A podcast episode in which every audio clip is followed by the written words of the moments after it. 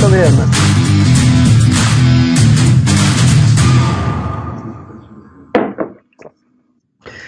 Olá, muito boa noite. Boa noite para você que está no nosso canal, no canal do Grande Prêmio no YouTube, para mais um Cadeira Cativa. Esse programa que já chega à sua sexta ou sétima edição. Alguém me ajude aqui, porque eu não lembro. Nós só começamos. Sétima edição. Muito obrigado, Rodrigo Berton. Uh, sétima edição do nosso Cadeira Cativa que é um programa que convida sempre jornalistas, jornalistas especializados em automobilismo, para contar histórias. Nesse nesses tempos em que estamos uh, todos em casa, ou deveríamos estar pelo menos, a gente vai estar tá aproveitando para lembrar muita coisa e para trazer muita informação eh, desse nosso pequeno universo do automobilismo. Hoje eu estou recebendo, olha só, hein, puxa vida, um é mestre eterno e a outra eu tive uma uma pequena participação na formação desta moça. Oh, uh, de, um, de um lado, Cláudio Karsug, de outro lado, Alessandra Alves. Já vou pedir uma boa noite das, dos dois. É, antes, eu quero apresentar a vocês o tema do nosso programa de hoje, é, que vem no rastro do que aconteceu. Deixa eu só baixar a minha televisão aqui um pouquinho, muito bem. É, vem no rastro do que aconteceu é, na semana passada, na semana passada, hoje é terça, exatamente, uh, no, no, no, mercado de pilotos da Fórmula 1, incrível, né? Hoje nós deveríamos estar às vésperas, ou na semana, da sétima etapa do Campeonato Mundial, o Grande Prêmio de Mônaco seria realizado nesse final de semana. É, não aconteceu nenhuma corrida até agora, todos sabem. A gente não sabe quando teremos e se teremos Fórmula 1 em 2020, mas a Fórmula 1 voltou ao noticiário com muita força na semana passada, a partir do momento em que Sebastian Vettel anunciou que não ia permanecer na Ferrari em 2021. Esse movimento do Vettel acabou é, deflagrando aí mais alguns movimentos nesse tabuleiro de xadrez que é o mercado de pilotos. Aliás, o mercado de pilotos vai estar muito agitado, tem um monte de gente sem, que vai ficar sem contrato. E é sobre isso que vamos falar hoje, sobre anúncios bombásticos na Fórmula 1, anúncios de contratações que fizeram que todo mundo dissesse: ó, oh, que espanto! O Vettel sair da Ferrari, por exemplo, não foi uma grande surpresa, mas o momento em que aconteceu acabou sendo. Deixa eu dar uma boa noite para os nossos amigos. Cláudio Karsug, que foi o cara que deu o furo quando o Ascari assinou com a Alfa Romeo. Boa noite, Cláudio Karsug, tudo bem? Muito boa noite, Flávia. Muito boa noite, Alessandra. É um prazer estar aqui para falar daquilo que eu realmente gosto, que é Fórmula 1 todo o nosso prazer, o Cláudio, que é, no Cadeira Cativa é, é figura cativa mesmo, né? Já participou de mais de um programa e, e a gente vai é, sempre recorrer ao Cláudio Karsug, a sua experiência, a sua sabedoria, essa sua vivência inigualável é, no automobilismo, no esporte, no jornalismo e no automobilismo em particular. Alessandra Alves, minha querida editora, minha querida redatora na Folha de São Paulo, que é, uma das, é um dos textos mais uh, uh, fluidos, bonitos, cristalinos que eu conheci, que eu tive o prazer de editar uh, na minha carreira lá na, na, na, imprensa escrita, naquilo que se chamava de imprensa escrita, um negócio chamado jornal, não sei se já ouviram falar. E a Alessandra, que foi uma das nossas uh, integrantes das nossas equipes de, de, de, cobertura automobilística na Folha durante bastante tempo, e depois alçou voo nessa área também durante bastante tempo e continua também hoje como comentarista, acho que sim, né, Ale, porque não, teve, não tivemos corridas, mas comentarista de Fórmula 1 da rede Band News FM. Boa noite, Ale, tudo bem? Boa noite, Flávio. Boa noite, Karsug. Boa noite, assinantes. Pô, uma honra, né, estar tá nessa bancada aqui com o mestre Cláudio Karsug, que eu escutava na Rádio Jovem Pan quando eu era adolescente e já gostava de Fórmula 1 e já era apaixonada por Fórmula 1. E hoje a gente vê, é, eu faço parte de um monte de grupos, de fóruns, de é, grupos de WhatsApp, de meninas que curtem Fórmula 1, e eu acho isso tão legal, porque eu, quando tinha, né, quando era adolescente, escutava o Karsug com 13, 14 anos na, na Rádio Jovem Pan, a gente não tinha esses fóruns para a gente se sentir representada, para a gente se sentir junto. Então é, é, é muito legal ter esse passado, né, de, de ter sido ouvinte do, do Karsug, de ter sido contratada pelo Flávio Gomes, estar tá aqui com ele. Aliás, esse mês, Flávio, fez X anos que você me contratou para trabalhar. Não, pode falar os X, quantos são? 29 quantos... anos, 29 anos. Eu comecei a trabalhar na Folha dia 7 de maio de 1991, então, portanto, é, faz, tenho 29 anos de, de carreira e foi esse moço aqui, Flávio Gomes, que me deu minha primeira chance. Gratidão eterna. Aliás, Cláudio, se você me permite, é, eu acho que você também gosta de ouvir essas pequenas e breves histórias sobre claro. carreiras de, de, jornalistas, até porque a sua é lindíssima, e, a, aliás, a carreira do Cláudio Kassug está é, contada é, no seu livro, que a gente vai daqui a pouquinho também dar o, o, o caminho das pedras para quem quiser conhecer mais o Cláudio Kassug, a sua história no jornalismo brasileiro, a sua vida aqui no Brasil. Já já a gente passa as indicações pegue aí uma caneta, um papel, também dá para usar essas coisas. É, como eu contratei a Alessandra, isso foi, então, 29 anos, você falou, é, que ano foi isso? isso então? 1991. 91, 91, é. eu era editor de esportes, exatamente, e aí nós tínhamos, uh, tinha aberto uma vaga na, no, na editoria de esportes, eu não sei se era. O Mário, o Mário Andrada, o Mário Andrada tinha virado correspondente em na, Paris. na Fran, em Paris e, e, aí você. E ele era o correspondente da. Ele era o, quem cobria a Fórmula 1 pelo, pelo Sport. Abriu aquela vaga e eu, muito pretensiosamente, no meu terceiro ano de jornalismo, falei, ah, vou me candidatar para essa vaga, vou mandar meu currículo lá. Então, e aí é, os currículos, eles, é, os, quando havia vaga na Folha de São Paulo, Cláudio, a gente publicava anúncio no jornal para dizer, olha, tem aqui uma vaga de era redator no caso da, da, da, da Alessandra, redator de esportes, um salário X. Uh, eu não queria pagar aquele salário, eu queria pegar aquele salário, eu queria dar aumento para os meus repórteres, para a gente que estava lá, mas aí havia uma burocracia interna lá, e eu queria contratar alguém por um salário menor. Eu pegava essa grana que sobrasse e daí melhorava o salário do, do, do, pessoal lá. Mas havia uma burocracia qualquer lá no jornal que não, tinha que contratar por aquele valor e tal, tudo bem. Uh, e eu comecei a receber currículos, mas a única coisa que eu pedi para colocar no anúncio foi peçam um texto. Eu não quero currículo, não quero saber onde o cara estudou, é, se, se formou em colégio de padre, colégio de freira, é, nada disso. Eu queria, eu queria que, que faculdade fazia nada, não tinha a menor importância isso para mim. Eu queria textos, né? E, e o texto da Alessandra me chamou muito a atenção quando eu recebi. E eu tinha uma, uma técnica também, eu que era o seguinte: antes de ler o currículo de qualquer um, antes de saber quem tinha mandado, eu lia os textos. Uhum. É, para poder. Já para não enviesar, né? Para fazer a minha pré-seleção né, para não me deixar influenciar pela faculdade, uh, pela idade, pelo gênero, por nada disso.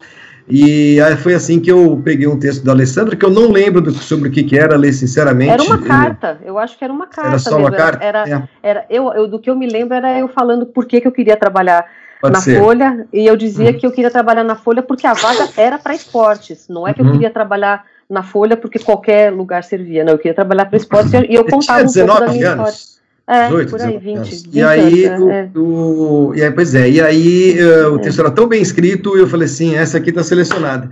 E aí é. conhecemos a Alessandra Alves, que veio trabalhar, foi trabalhar na Folha, e foi demais. Parabéns, Ale, uma puta história Obrigado. legal. Obrigada Muito... por contar essa história e por inspirar as pessoas, porque eu acho que um texto bem escrito continua sendo, sendo importante, embora hoje em dia a gente ouça aquela história, né, ah, as pessoas não leem, mas eu, eu me impressiono com um texto bem escrito e quando eu vou contratar alguém para trabalhar também, eu também, eu também olho se, se escreve direitinho.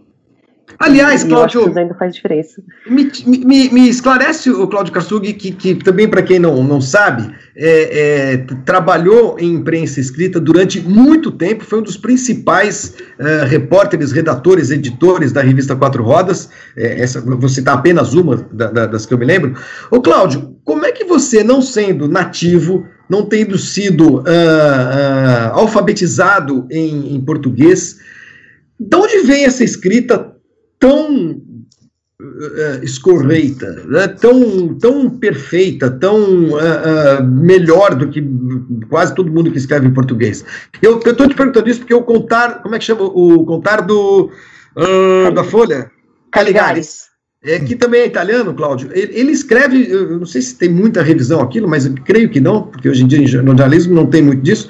Escreve de uma maneira perfeita. E os seus textos eram assim. Você não tinha você não teve dificuldade para escrever em português, Cláudio? Não, o negócio foi muito simples. Quando eu cheguei aqui, peguei um professor de português. Aí a primeira coisa que ele me disse, olha, português é muito simples, se escreve como se fala. Vamos fazer um ditado. Ele começou. São três as qualidades, três, T-R-E-I-S.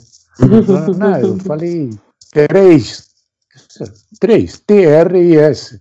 Bom, resultado, cheguei a minha mãe e falei, olha, professor que vocês arrumaram não funciona, vamos arrumar outro. E tive a sorte de, desse outro ser nada mais, nada menos que Eugênio Quadros. Então era apenas o obscuro professor, sequer tinha se candidatado a vereador. Então estava realmente eh, no começo de sua carreira. E devo a ele realmente o fato de saber escrever corretamente português hoje em dia. Eu reconheço isso, dou graças a Deus de ter tido ele como professor. Cláudio, o Jânio Quadros foi seu professor particular de português, Sim, é isso mesmo exatamente. que nós estamos ouvindo? Ele ia na sua ele, casa e, e te ensinava. Ele, tra ele trabalhava é, no Dante Alighieri, uhum. e lá mesmo eh, tinha, ele dava aula numa sala separada, uhum. dava aula particular. Inclusive, é objeto de algumas brincadeiras. Uma eu já contei aqui, mas vou lembrar. Eu tava, ele tinha um velho Ford 37, duas portas, que estacionava na Alameda Jaú, bem em frente à entrada do colégio. Eu, eu estudava lá, fazia o colégio, colegial lá. Aí um dia, conversando com o pessoal, eu falei, olha, se você botar uma, uma batata e com cabo de vassoura empurrar bastante para dentro, esse carro não vai pegar nunca. No, no, escapamento, uma batata no escapamento. escapamento no escapamento, uhum. com cabo de vassoura, se empurra bem para dentro, claro. A hora de botar em movimento, não tem como sair o gás, o carro não pega. Mas falei assim, não é que quisesse ser o autor intelectual da coisa. Chegou lá, no dia seguinte, um cara trouxe uma batata de casa, pegou um cabo de vassoura, enfiou lá e avisou: Olha, vamos ver então quando o Jano Quadro sai. O Jano saiu, tá, bateu a porta. Pim, pim, pim, pim, pim. Quase arriou a bateria, até que ele existiu e chamou o guicho para ver o que, que tinha acontecido todo mundo morrendo de dar risada. E você ali do lado observando aquele, aquele, aquela cena. Bom, então, olha, ô, ô, Alessandra, eu, eu, eu desconfio que nós acabamos de descobrir quais eram as forças ocultas de que Jânio Quadros falava quando ele renunciou à presidência da República. Só a pode batata, ser. Só pode sim, ser a batata no Ele deve ter lembrado, assim, ele deve ter lembrado, pô, quando eu era professor, meu carro não funcionava, enfiaram uma batata no meu cano de escapamento. Agora que eu sou presidente, imagina o que vão fazer comigo. Não, aí, ele, aí o Gênio convidou, ele pediu para todo mundo ser eh, ajudante na campanha dele para vereador Disse, olha, não tenho dinheiro, tal, mas enfim, se for eleito, eu pago para vocês um chá no MAP naquele tempo. Ah, era chique, era né? Elegante, é. Era chique, é. MAP. Aí todo mundo foi lá. Eu me lembro que eu fiquei numa banquinha com os papeizinhos de publicidade dele, perto da zona eleitoral. Só que ele foi eleito e brilhantemente esqueceu da promessa. Quer dizer, já tinha pego o jeito do político. é, tudo bem, todo mundo não gostou muito, tá, mas enfim, tá bom, paciência tal. Aí depois ele se candidatou a deputado e chamou de novo o pessoal. Aí eu fiz uma reunião e falei, olha, vocês se lembram no caso? Vamos dar um cano nele agora. Vamos falar que sim e na hora ninguém aparece. E foi o que fizemos. Era o mínimo, né? Gente, Ale, o Cláudio Kassug liderando uma gangue, uma gangue, ele transformou o Jânio Quadros naquele doido de vanas que levou o Brasil à ditadura militar. Cláudio Kassug é tudo culpa sua. Só pode ser, não é possível. Muito bem. Uh, cara, que história espetacular. Eu não sabia disso, Cláudio, que, que o Jânio tinha sido seu, professor de português. O Jânio, o Jânio Quadros falava o português perfeito, era uma coisa é, admirável mesmo. Bom, gente, além, além da, além da caspa que ele jogava abundantemente. Já era assim? Sim, já era assim naquele tempo. Ai, Tanto nós tínhamos dois professores eh, que eram sócios dois advogados, outro era Orlando Porreta, que era um cara absolutamente elegante, terno de tropical inglês, quando ele sentava eh, na, eh, no banco de algum aluno para bater um papo, assim, ele tirava um lenço de seda, botava lá para sentar, totalmente contrário eh, do gênio. Então, essa diferença chamava realmente muito a atenção. Parecia o primo rico e o primo pobre. Hoje, Cláudio, eu sei que nosso assunto é completamente outro, mas enfim, as lives servem para isso, os programas servem para isso, e eu não vou deixar passar essa oportunidade. É, depois disso tudo, quando o Jânio se transformou em prefeito de São Paulo é, e depois presidente da República e tudo mais, você chegou a encontrar com ele pessoalmente em alguma circunstância hum. profissional ou pessoal, Cláudio? Eu cheguei numa oportunidade em que ele era deputado.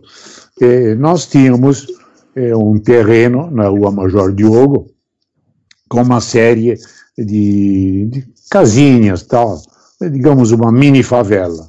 Uhum. E é, cortiço. Meu avô, é, um cortiço.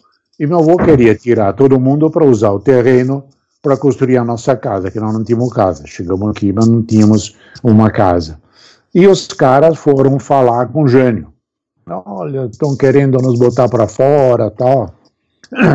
Aí eu cheguei e falei para o Jânio, olha, Jânio, não é nada disso que contaram para vocês. Nós não temos casa nenhuma, temos um terreno e acho que temos o direito de botar os caras para fora para fazer uma casa para nós. E senão eles, eles ficam na casa e nós ficamos como? Aí ele aceitou a ideia, deixou de, de advogar em favor dos caras e tudo se resolveu. E que coisa, rapaz. É que eu imagino quando você ouviu no rádio a, a notícia de que o Jânio tinha renunciado à presidência, o Cláudio deve ter feito assim, foi a batata, puta foi merda. batata. E tudo começou com a batata. Não, realmente eu fiquei com pena. Fiquei com pena dele ter renunciado porque achava que ele podia fazer um bom governo. Havia, inclusive, uma unidade política hum, entre o prefeito de São Paulo, governador de São Paulo, presidente da República, os três mais ou menos na mesma eh, linha. Prefeito de São Paulo, Prestes Maia, governador, agora me foge o nome, não me lembro quem era. Hum, também não vou lembrar, agora não. E, e o Gênio, presidente da República.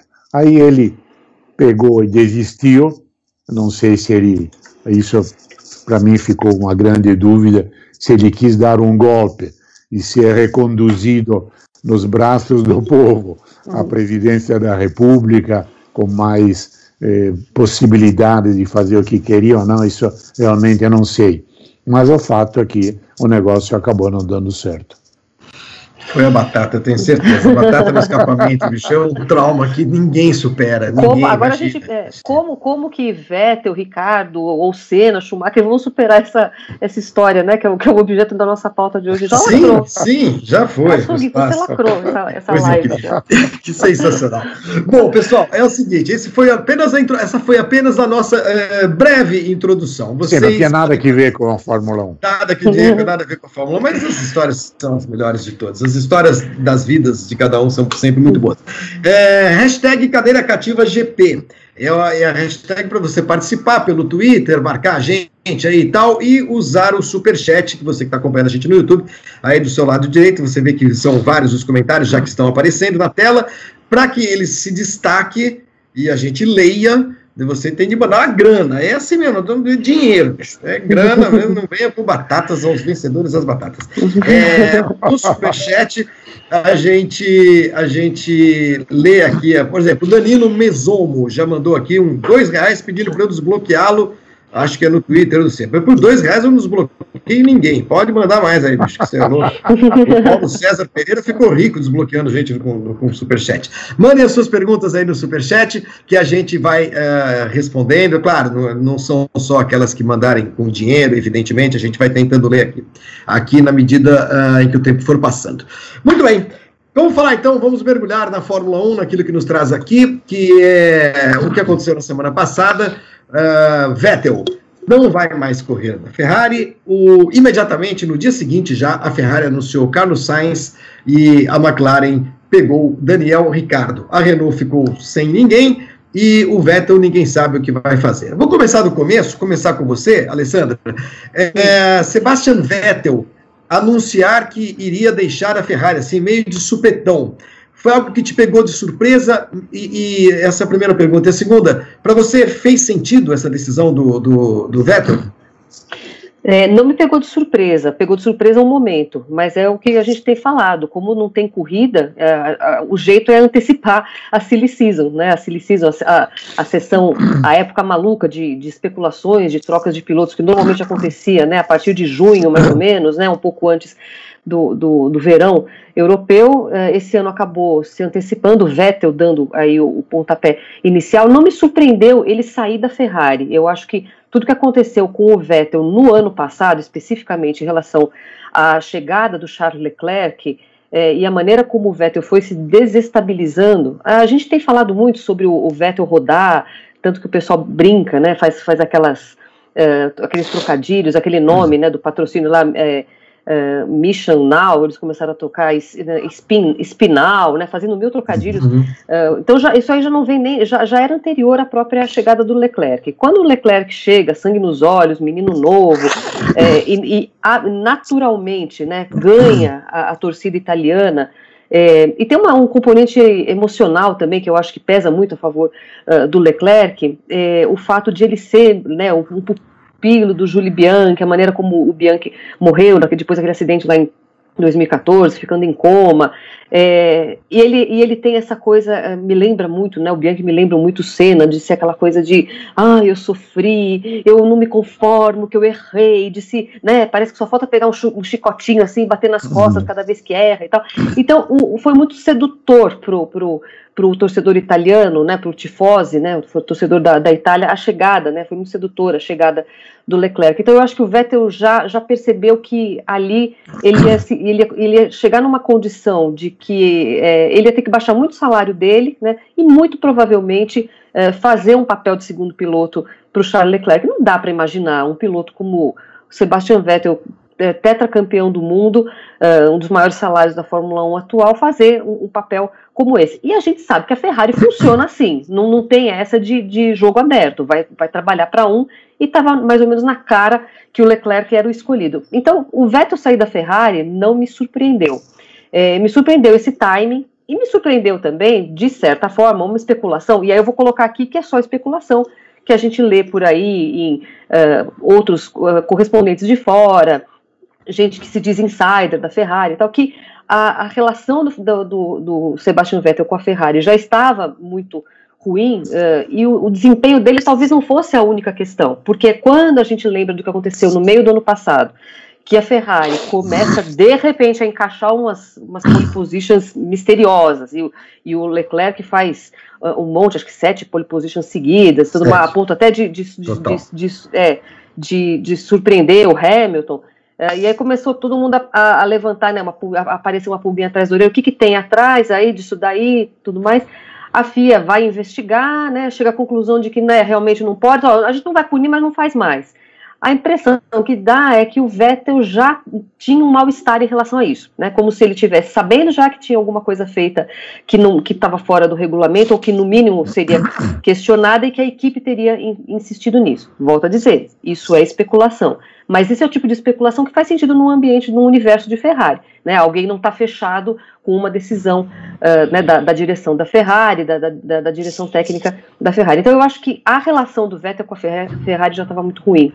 Então eu acho que era mais ou menos natural que ele saísse. Então são dois fatores. Eu acho que é, é, a chegada do Leclerc, e aí eu não sei se o Leclerc chega para aposentar o Vettel, porque ainda não dá para cravar que ele vai parar mesmo, mas eu acho que tem uma coisa de ele não estar tá se dando bem, ele não está aceitando algumas coisas que eram feitas na Ferrari que acabaram sendo contestadas é, é, pela própria FIA mesmo. Né? Bom, se tem alguém que sabe disso, é, porque é profundo conhecedor não só da Ferrari, como também da alma do torcedor italiano, é o Karsug. É, Karsug, então, esses dois pontos é, o que, que, a, Alessandra colocou, e eu peço até para você ampliar um pouquinho a discussão, por que, que a torcida da Ferrari se apaixona tão rapidamente pelo Leclerc, e a impressão que eu tenho é que nunca se apaixonou pelo Vettel. Essa é a primeira. A segunda, é, alguma coisa errada, irregular, alguma coisa feia que pudesse estar acontecendo na Ferrari pode ter ajudado o Vettel a tomar essa decisão? Olha, pelos mexericos que você sabe são numerosos, sobretudo lá pelas bandas de Maranello, e que somente alguns jornalistas, como meu amigo Pino Allievi da Gazzetta dello Sport, conseguem penetrar e saber realmente o que está acontecendo. A saída do Vettel já tinha sido começada a ser escrita em final de 2018. Quando ele perdeu o campeonato, ele tinha um carro vencedor na mão, errou duas ou três vezes, uma vez clamorosamente, liderando, bateu e jogou fora de uma vez 32 pontos, que eram os 25 da vitória dele, e mais os 7 que ele tirava do Hamilton, que era em segundo. Aí praticamente o seu destino já estava marcado. E muito mais do que uma decisão de Vettel, eu vejo como ele ter sido mandado embora pela Ferrari. Apenas a Ferrari esperou o momento mais eh, adequado para que isso acontecesse, dando-lhe a chance de dizer eu vou embora. Mas na verdade ele foi mandado embora.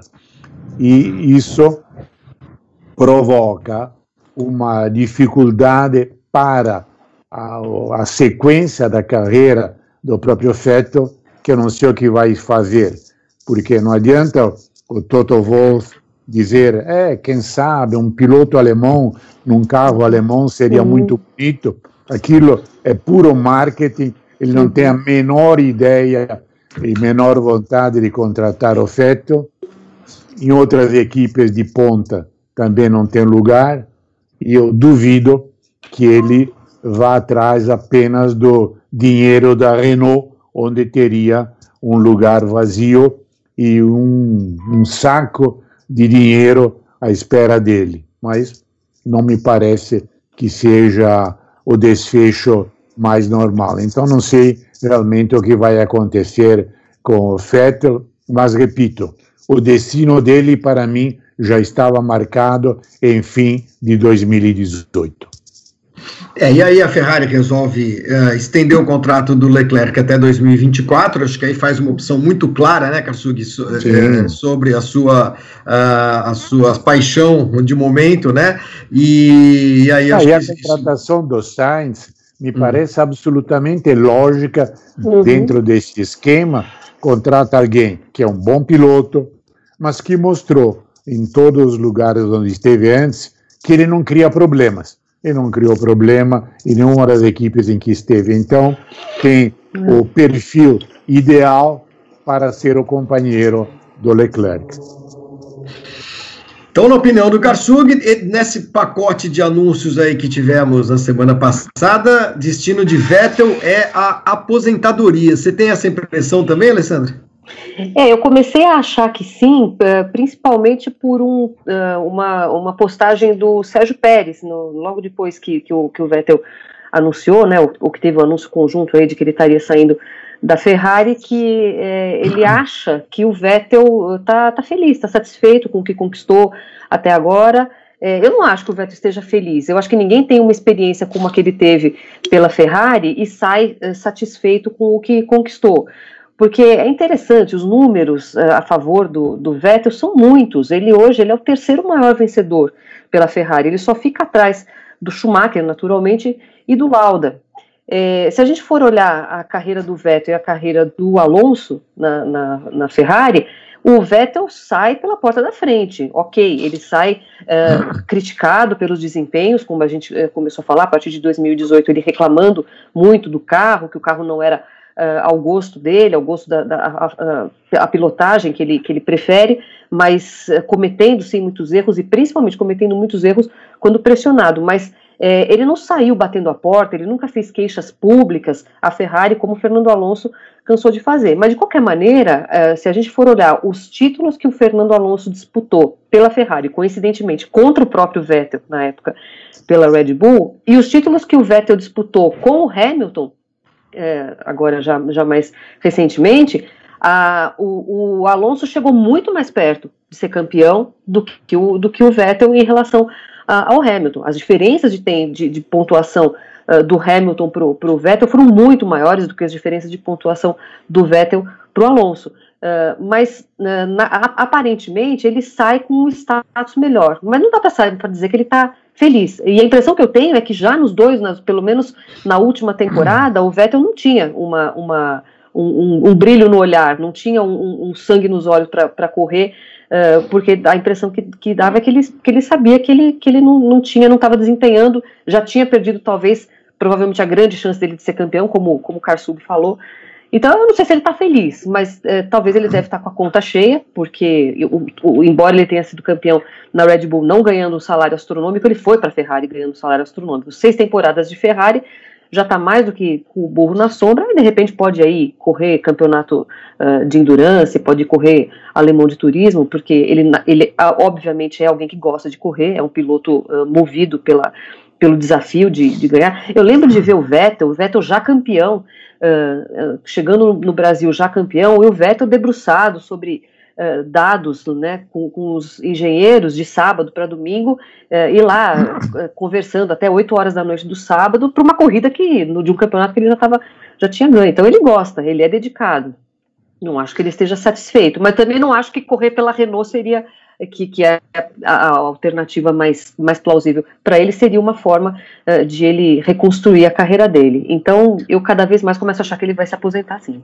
Ô, Cláudio, é, o Vettel foi uma, foi uma, Desculpe, Cláudio, foi, foi uma decepção para a Ferrari, é, porque o Vettel, quando vai para a Ferrari, é, a gente já olha para aquele momento e fala assim: puxa vida, tá? E a Ferrari querendo reeditar o que fez com o Schumacher, um alemão de novo, o cara tetracampeão, é, tinha passado um ano mais ou menos da Red Bull, mas aquele ano que você vê que o cara já, pô, ganhei os quatro últimos não vou ser campeão de novo. O cara dá uma desmotivada e tal, aí vai para a Ferrari. Foi uma decepção para o torcedor da Ferrari, o Cláudio? No começo, não. No começo, ele foi recebido com muito entusiasmo, com um ambiente bem favorável. A decepção tem a data, 2018, aquele campeonato que a Ferrari poderia ter ganho, tinha um carro para isso, mas não teve o piloto para levar esse carro a vitória. Aí sim, aí o encanto quebrou e você sabe perfeitamente que os torcedores da Ferrari não fazem nenhuma questão da nacionalidade do piloto. Pode ser italiano, neozelandês, australiano, russo, não importa é a Ferrari. E eles querem um piloto que leve o carro a vencer, sobretudo quando eles têm a ideia e essa ideia eu acho que era válida em 2018, que tinha carro para lutar pelo título. Bateu na Alemanha, estava é. liderando o campeonato, liderando, ia ganhar a corrida, ia deixar o Hamilton na melhor das hipóteses. É, jogou fora 32 pontos. Jogou né? fora. Exato, é. Exatamente. É, e ali realmente começou a perder o campeonato, e dali para frente, né, Ale? O cara parece que deu Sim. uma é, entrou em parafuso. Entrou, entrou é. em parafuso. Né? Ainda Até teve o Grande Prêmio do Canadá, que ele ganhou é. e não ganhou, né? É, aquela, aquela atitude dele no, no GP do Canadá foi altamente, claro, foi frustrante, Sim. mas não parecia uma atitude do Vettel. O Vettel não, não era sanguíneo daquele jeito, né? A impressão que dava é que ali ele percebeu que, que a vaca, né, ou o cavalinho já tinha ido para o brejo. Eu acho uma pena, de verdade eu acho uma pena. Eu acho, eu acho uh, triste a gente às vezes uh, ouvir, né, ler algumas pessoas falando, ah, o cara só ganhou quatro títulos porque tinha o melhor carro. é, como se isso daí não fosse a definição de Fórmula 1, né? Os, os melhores pilotos nos, nos melhores, carros. É, é, e pelo menos, e, e, desses quatro campeonatos que o, que o Vettel ganhou pela Red Bull, é, pelo menos em dois ele teve uma, uma concorrência muito forte do, do Fernando Alonso é, pela Ferrari. É, então eu, eu acho que é muito injusto a gente falar. O Vettel, quando ele ganha, quando ele conquista a primeira vitória dele, que é a primeira vitória também do conglomerado Red Bull, né, pela Toro Rosso, é, é, sempre a gente faz 12, vai fazer 12 anos já isso, é, mas às vezes a gente perde um pouco de, de noção disso, né? O, a primeira vitória da Red Bull foi o Vettel que conquistou pela Toro Rosso. Eu lembro que na época muita gente falava assim, pô, mas agora que a Toro Rosso tá andando bem, ele tá indo para lá. Eu falei, não, isso daí é como aquela piada que falavam da época do Bill Clinton, né? Que a Hillary Clinton parou num, num posto de, de, combustível e falou: Nossa, olha, aquele cara ali, tá vendo? Eu namorei com esse frentista. E o Clinton falou para ela: Olha, tá vendo? Se você tivesse casado com ele, você era casada hoje com o frentista. Ela engana o seu, meu querido. Se eu tivesse casado com ele, hoje ele era presidente dos Estados Unidos. Mais ou menos a mesma coisa. O Vettel. Uh, ficar na, na, na, Toro Rosso não era bom para ele. Uh, o bom foi a, a Red Bull uh, posicioná-lo, né, promovê-lo para a equipe principal, porque ele ajudou a equipe a conquistar aqueles quatro títulos. Então, eu acho triste ele sair da, da Ferrari pelo, por essa, né, dessa forma e, e, com esse status de que ah, daqui 10 anos ninguém vai lembrar do Sebastian Vettel. Eu acho uma grandíssima injustiça. Cláudio, tem uma, uma... Pode falar, pode falar. Eu tenho uma pergunta boa para você aqui, mas vamos lá. Certamente vão lembrar dele, isso é absolutamente indiscutível mas é claro que vão ter aqueles que vão lembrá-lo de uma forma totalmente positiva e aqueles que vão lembrar alguns pontos negativos. Isso é humano. Cláudio, José Libório pergunta aqui, e essa pergunta é boa, é, porque a Ferrari vai ter uma. Ele manda 10 reais para a gente. A Ferrari vai ter uma dupla jovem, é, o, o Leclerc está começando a sua trajetória, a sua história na Fórmula 1. O Sainz já tem um pouquinho mais, mas ainda assim bastante jovem. E a pergunta do José Libório, Cláudio, para você. É, são duas. Qual foi o problema real do Vettel na Ferrari? O Cláudio já respondeu. E a segunda, como fica a questão do desenvolvimento do carro com uma dupla tão jovem quanto Leclerc e Sainz? Olha, eu aí acredito mais no Sainz do que no Leclerc para tra traduzir as impressões que tem do carro para os, os engenheiros. Hoje, na verdade, com simulador, você consegue ter uma série de retorno que antes eram dados exclusivamente pelo piloto. Mas é claro que um piloto de maior experiência, só para jogar um nome, um Alonso, daria um retorno que Binotto e companhia ficariam bem felizes de receber. Isso é indiscutível. Eu, eu fiz um VAD, eu fiz um VAD retro, eu fiz um VAD retro aqui, porque essa história do Fernando Alonso, o Fernando Alonso é, é, é, é o, o, o, como é que se chamava? O Silvio Caldas, né? Ninguém sabe nem quem é Silvio Caldas, né? Mas era um. um que se aposentava que, uma vez por se semana, né? É, o, o, o, Fernando Alonso é o, é o Silvio Carlos ao contrário, né? Porque ele quer se desaposentar toda hora. E aí voltou a falar que continua cogitando a ideia de voltar para a Fórmula 1. Acho um tremendo piloto, pilotaço, adorava ver o Fernando Alonso já desde a época de Fórmula 3000, que ele era uma vaca louca, mas dava prazer de ver a gente, da gente ver o, o Alonso pilotando. É, e ele vive falando, né, que, que, que, pode voltar ainda, ainda nessa semana o Flávio Briatore falou que ele pode voltar porque ele, ele se desintoxicou. Eu fiquei curiosa para saber qual era a droga que ele usava antes. Era, Mas, o Briatore deve saber. É, era o próprio, é. né? É, era o próprio, né? Mas eu acho, eu acho engraçada essa especulação. Sim, Cláudio, e, e claramente eu entendo que quem sai do giro da Fórmula 1, na hora de voltar, sempre tem problema. Veja, Schumacher teve problemas. Quando voltou com a Mercedes, não era mais o mesmo piloto do, do tempo da Ferrari. Então, eu acho eh, que o Alonso serviria muito eh, como o cara piloto de teste, vai, que te dá todas as indicações para os engenheiros, mas não como uh, efetivamente um piloto de Fórmula 1 ainda. Ah, só, é, só mais uma observação. Uma volta boa do, do Raikkonen, né, Ale? Quando ele voltou, Sim. ele voltou bem na Lotus e tal, mas também são exceções, enfim. Sim, é, são exceções. É, exceção. É, o Lauda, né, ah. quando volta também. É, Lauda. só uma observação, né, é, o nosso intrépido Felipe Meira, que é, que é meu ouvinte, meu seguidor, meu anjo da guarda, é, ele falou em relação ao Carlos Sainz, jovem numas, né? Porque ele está indo para sua sétima temporada da, da Fórmula é, 1. Então, então, de fato, é, é, é que a molecada está começando muito, muito jovem hoje em dia, né? Na, na Fórmula 1, mas experiência de fato ele tem. Cláudio, a McLaren, é, pode, no momento em que perdeu o Sainz, é, não poderia ter feito um movimento ousado e feito uma proposta para o Vettel? Vai ter motor Mercedes, é, é sedutor isso, é uma equipe grande, é uma equipe que está é, crescendo, de novo, né, está se recolocando numa posição um pouquinho melhor e tudo mais. É, não poderia ter tentado alguma coisa nesse sentido, Cláudio? É, poder poderia, mas eles preferiram apostar no Ricciardo, que eu acho que é um belo piloto, ainda tem uma pequena margem de progresso, eu acho que ele ainda não expressou todo o seu potencial na Fórmula 1 e estou muito curioso, inclusive, de vê-lo na próxima temporada para ver qual será seu desempenho. Todos nós. Uh, Helder Júnior manda 10 mangos aqui. Ótima noite a todos, muito obrigado, Helder. O retorno de Fernando. Então, nós estamos acabando dessas especulações, enfim, nós vamos uhum. acabar de falar sobre esse quadro atual para depois começar a lembrar desses anúncios bombásticos, que é a pauta do programa, né? Uh, o Alonso voltar para a Renault. É, para você, Ale, é provável, né? é o Helder Júnior que, que pergunta para a gente se ela é provável. Não, eu acho que ela é possível, mas eu não acho que ela é provável. Porque eu fico imaginando, é, o, o, Fernando Alonso, se ele voltar para a Fórmula 1, se ele voltar pela Renault, e se, se, se o Cyril Abiteboul continuar trabalhando lá, eu já estou estourando a pipoca para ver os próximos episódios do Drive to Survive. Por quê?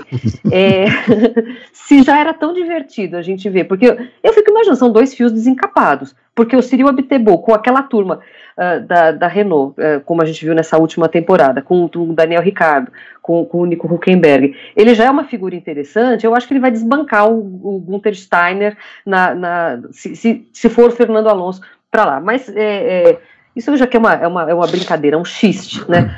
É, eu, eu não acho que eu, eu, acho que é provável. Eu não acho que é, eu, eu, eu, acho que ela, que ela é possível, mas ela não é provável. É, eu não sei se o Alonso vai querer voltar para ganhar pouco, né? A, a, a, Renault, naturalmente, tem muito dinheiro. Mas vai voltar no ano que vem. Eu acho que um, um, tem um fator que é importante né, em relação a essa, a essa mudança toda do, dos pilotos, que foi o adiamento do, do regulamento para 2022. É, eu acho que o novo regulamento, se ele entrasse o ano que vem, eu acho que as coisas todas mais ou menos se acomodavam, porque ia zerar tudo. Né? A gente ia. É, era muito provável que a gente tivesse finalmente um fim de hegemonia da Mercedes o ano que vem, e aí qualquer aposta deixava, ou, ou pelo menos algumas apostas, deixariam de ser tão ousadas porque, de certa forma, ia dar uma equalizada. A gente quer crer que isso ia acontecer. A gente viu isso acontecer em outras mudanças drásticas de regulamento. O que não quer dizer também que a Mercedes já não esteja trabalhando firme no novo regulamento, que também não viesse forte, mas é pelo menos uma esperança. Então, eu acho que o adiamento para lá para 2022, eu acho que ele uh, torna as apostas um pouco. Uh, ir, ir, ir para a Renault é, é, não é ir para um carro muito diferente do que a gente já viu no ano passado. Então, para que, que serve o Fernando Alonso? Para ele, para a carreira dele mesmo, e para um carro né, da, da, Renault que vai ser mais, mais do mesmo do ano passado, do, desse ano. Pode ter evoluído, claro que pode, mas a Renault nunca, nunca fez nada de excepcional para pensar, ah, o carro vai, vai, uh, vai andar bem esse ano, vai fazer mais do que, do que pontos, vai, vai conseguir pódio, vai conseguir vitória. É, o ano que vem, Fernando Alonso faz 40 anos. É, então, qual que, é a, qual que é a justificativa de ele voltar para a Fórmula 1? Do, eu fico pensando do ponto de vista de carreira. Se ele quer ser o maior piloto de todos os tempos, conquistar a tríplice coroa, vale, vale muito mais a pena ele se dedicar a conseguir classificar para uma 500 milhas de Indianápolis, como ele não conseguiu no ano passado, do que voltar para ser sétimo, oitavo lugar na Fórmula 1. Então, acho que assim, eu acho que ela é possível, eu não acho que ela é provável, eu também não fico imaginando se uh, um caminhão de dinheiro seria só o, o canto da sereia para o Fernando Alonso voltar. É, eu não consigo imaginar também por que, que uma equipe uh, pegaria um, um, piloto como Fernando Alonso, que sim, é um, é um pilotaço, né? Eu acho que não, não se discute isso, ver o Alonso uh, pilotar, jovem, era bonito, mais, uh, com mais idade ainda, mais bonito, e não é à toa que eu estou usando a palavra bonito, porque o Fernando Alonso realmente é um homem bonito, mas não é disso que se trata. Né? é, é uma questão de que, uh, para quê? Né? Pra, é, outra coisa, é um, é um excelente piloto, mas é um desagregador, é um cara que, ao contrário do Carlos Sainz, como o Carlos falou agora, que não criou, criou problema em lugar nenhum, e até poderia, porque acabou perdendo, né, sendo Exato. substituído e tudo mais, é, mas é um cara que, apesar de ser né, é, um pupilo do Alonso, é, tem uma personalidade muito diferente.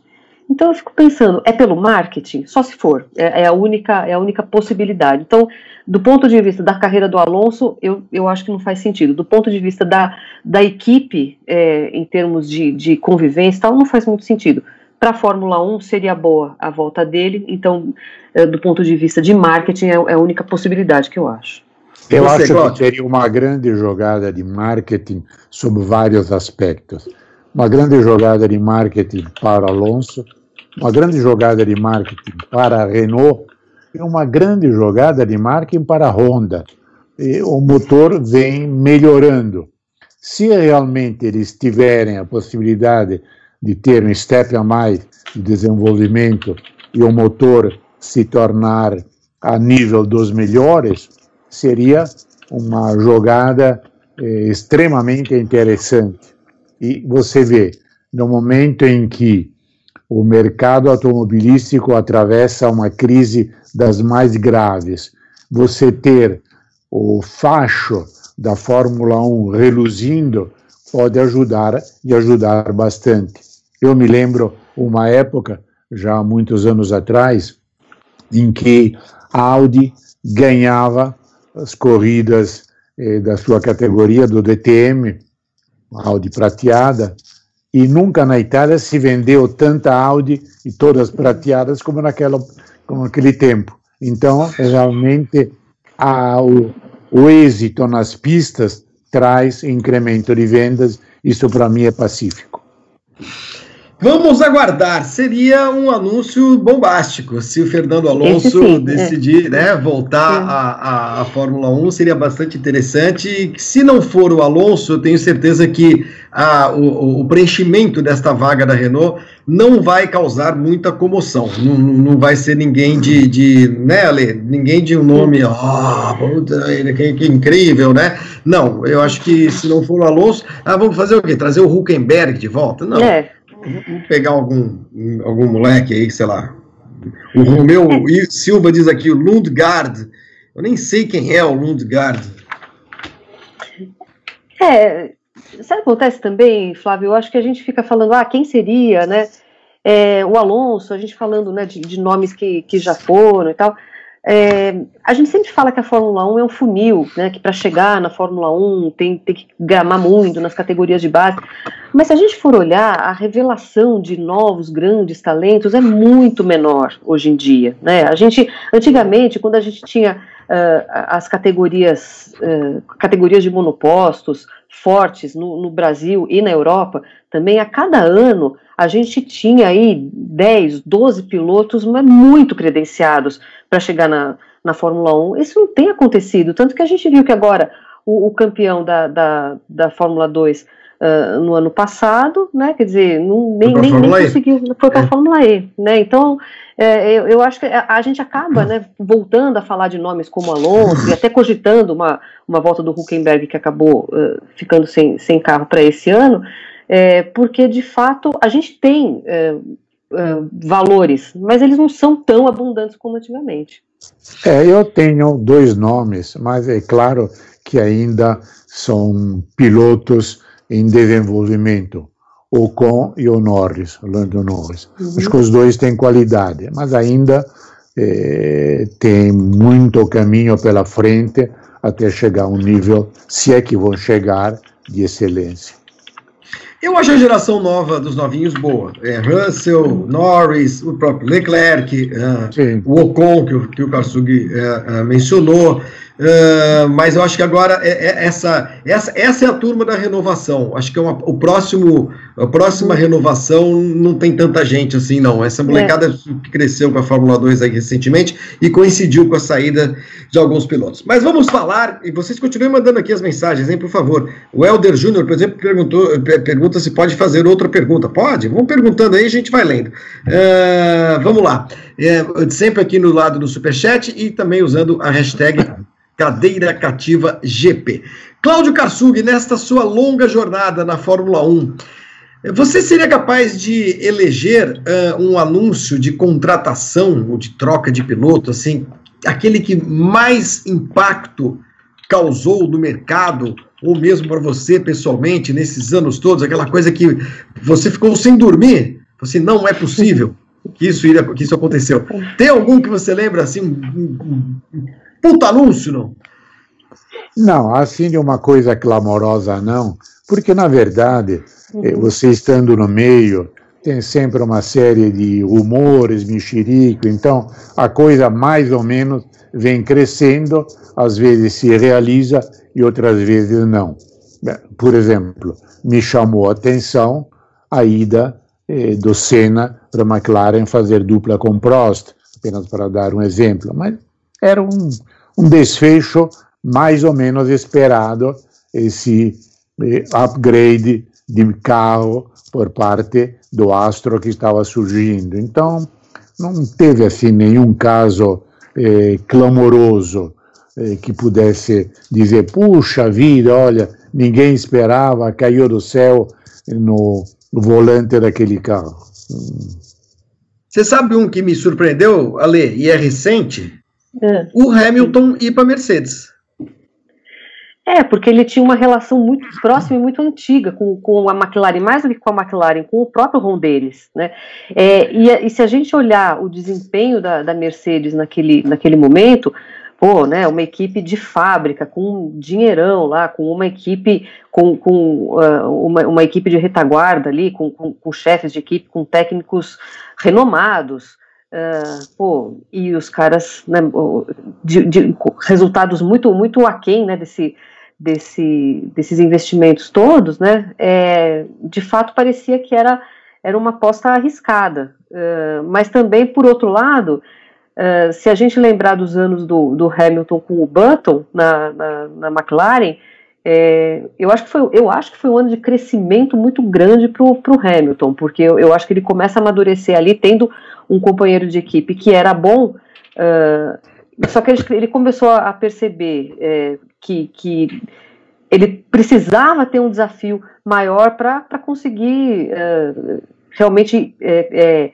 ter mais títulos do que aquele título que ele, que ele conquistou ali meio na bacia das almas, né? Se a gente for pensar o, o, primeiro título do, do Hamilton ali em 2008, né, por uma questão, né, quase quase fortuita que ele ganha em cima do, do Felipe Massa, ele, e ele ao mesmo tempo sabia que era, que era um piloto de, de muito talento, eu acho que ele arriscou um projeto, ele se arriscou num, num projeto mais ou menos aquilo que o Schumacher tinha feito na Ferrari eh, no final dos anos 90, ele vai fazer na Mercedes. Mas ele, olhando de fora, não dava para garantir que isso, ia, que isso ia acontecer, que esse sucesso viria. E um outro, e um outro fator que eu acho que também daria para a gente pensar que era, que era surpreendente, porque equipes de fábrica, e isso o Claudio Karsug sabe melhor do que nós dois juntos, elas, às vezes, elas, são, elas podem ser muito voláteis na, na Fórmula 1, porque a, a equipe de fábrica, a equipe de carro de rua, é, o que é a Fórmula 1 para uma equipe de carro de rua é, na verdade, um grande marketing, é um, é um grande instrumento de marketing. É, banco de provas para desenvolver novas, novas uh, uh, tecnologias. Hoje em dia, eu acho que isso é, é, cada vez mais, né, com o tempo, isso daí foi ficando uh, no passado. Eu acho que é, é, bem o contrário. Hoje em dia, eu acho que tem muita solução que é utilizada na, na própria indústria, não necessariamente na indústria automotiva, mas na tecnologia, na indústria, na informática, mesmo que acaba migrando para a Fórmula 1. E quando o marketing está bom, quando o marketing está positivo, o investimento continua, mas é muito comum também uma equipe de fábrica olhar a conta Pera um pouquinho, quanto que essa brincadeira de Fórmula 1 custa? Não, vamos parar com essa brincadeira aqui, vamos investir num time de futebol, vamos investir numa, numa outra categoria que seja mais barata. Então era, era uma aposta arriscada, mas ele arriscou e deu certo, e principalmente né, a, a entrada dos motores turbo, né, que mudou tudo, e, e, aí começa essa fase de vencedora da, da Mercedes, e a, a ida do Toto Wolff para lá, né, o Toto Wolff virando o homem forte da Mercedes, formou ali uma, um, um conjunto muito vencedor, mas de fato a, a ida dele para a Mercedes uh, pode ter sido bem, bem surpreendente para aquela época mesmo. E o Rosberg é, parar, foi... Cláudio, não foi surpreendente também para você? Não, eu acho que o Rosberg não era alguém que vivia para correr. Ele tinha a corrida como seu, não quero dizer hobby, mas enfim, como a sua função, mas não é que não existisse vida fora das corridas. E convenhamos que ele vive muito bem sem as corridas. É, no caso do Hamilton, ele vinha de uma temporada infeliz, aquele ano que ele brigou com a namorada e que acabou sendo um desastre durante toda a temporada, e pouco a pouco ele conseguiu chegar ao nível que não sei se ele mesmo eh, sonhava em poder alcançar. Então, são situações realmente diferentes. Deixa eu ver se eu lembro de mais alguma recente, alguma eu grande bomba. Com quem? Com o Rosberg? Com o Rosberg eu me surpreendi. Foi no eu dia do prêmio. É, é, não, eu, eu me surpreendi, eu fiquei chocada, eu achei que aquilo lá tinha que ser objeto de psicanálise, porque para mim aquilo foi uma das coisas mais freudianas que eu já vi no esporte na vida, né? Porque tem aquela história de que é, o Freud dizia, né, que o filho quer matar o pai, então a impressão que me dava é que a hora que o, que o que o Nico consegue alcançar o pai, ele fala: Não, eu não quero superá-lo de forma alguma, vou embora daqui, chega, já fiz o que eu tinha que fazer. Eu fiquei muito chocada e eu fiquei, eu fiquei decepcionada, porque eu acho que um, um piloto, um campeão de Fórmula 1, é, defender o título dele pelo menos mais um ano, eu acho que é uma, é uma questão até de ética, uma questão de honra, ou sei lá, é, eu estou sendo meio romântica até em relação a isso, mas eu, eu me surpreendi. Para mim, para mim me parece, concordo inteiramente com o Carso, para mim me pareceu uma coisa muito mais de foro íntimo, de ok, fiz o que eu tinha para fazer, mais ou menos como aquela, né, aquele cara que chega e fala assim, ah, meu filho vai ser advogado. Pô, pai, mas eu quero ser baterista de, de rock, né? Aí o cara vai lá, faz a faculdade, pega o diploma, entrega pra mão, no, na mão do pai e fala, pronto. É, consegui, fiz, fiz, o que você queria. É. Não, não, acho, não acho que, não, não sei se o Keck Rosberg era tão pai de piloto, né, naquele sentido não. de ser meio mãe de Miss, né? Acho que não, acho que não mas eu acho que era uma coisa de ele, do, do Nico alcançar o que o, fi, o, que o, o que o pai conquistou e não, e não querer ir além, mas eu, eu fiquei chocada com isso. Não, para mim não, não chegou a surpreender tanto. Eu entendi é, o conceito dele de que a vida tem outras coisas além da corrida de Fórmula 1. Então ele demonstrou que podia vencer, venceu de uma forma brilhante. Falou: bom, então agora até logo, passem bem, eu vou fazer outra coisa. Eu adorei uma frase que o Rosberg disse, adorei. O, o Rosberg, aliás, é, é, ótimo, é um ótimo frasista também, dá declarações muito boas. É, na, na, naquele dia mesmo ele falou o seguinte, Cláudio, a minha montanha eu já escalei. Eu achei tão poético, tão bonito, e, e, e de fato, é, ele passou um ano que. Você, acho que foi você que contou, se não foi você que contou, agora já não vou lembrar em qual programa, em qual live, mas ele passou aquele ano para ganhar do Hamilton. Ele não comeu um chocolate para ele não engordar dois gramas, entendeu? Nem na Páscoa. Na Páscoa ele deve ter comido repolho com alface. Porque dizer, o cara ele entrou num tal grau de concentração para ganhar aquilo, eu acho que ele não estava mais afim de viver daquele jeito. Cláudio. Ah, certamente. É, né? É, porque é sofrido, não pensem em vocês todos oh. que a vida, nossa, puta, é tudo são rosas. Cláudio, uh, três uh, anúncios, ou três uh, é, anúncios, decisões de uma equipe que uh, pegaram a imprensa, não vou dizer de, de, de, calças curtas, mas que causaram muito impacto. Na Williams, saída do Mansell como campeão em 92, saída do Prost em 93 também como campeão, saída do Damon Hill A saída dele se deu em 97, é isso, né? É, ele foi, foi campeão em 96. 96 é. e foi correr na Arrows em 97. É, alguma dessas está no seu, no, no, na, sua, na sua sacola de anúncios uh, bombásticos, Cláudio? Olha, foram três momentos em que. Três campeões, né? Campeões. Eh, não era tão esperado essa decisão. Em outros casos, eram a saída, por exemplo, de Prost da Ferrari era mais do que óbvia. Quando ele falou no penúltimo grande prêmio da temporada que a Ferrari era um caminhão, é claro que ele tinha encerrado, que foi, foi mandado embora na hora. Mas esses que você lembrou foram casos que deixaram uma certa surpresa. Aí precisaria é, ver exatamente o que cada um pensava naquele momento, cada piloto. Isso só o interessado poderia responder. Visto por fora, fica uma margem para qualquer interpretação possível.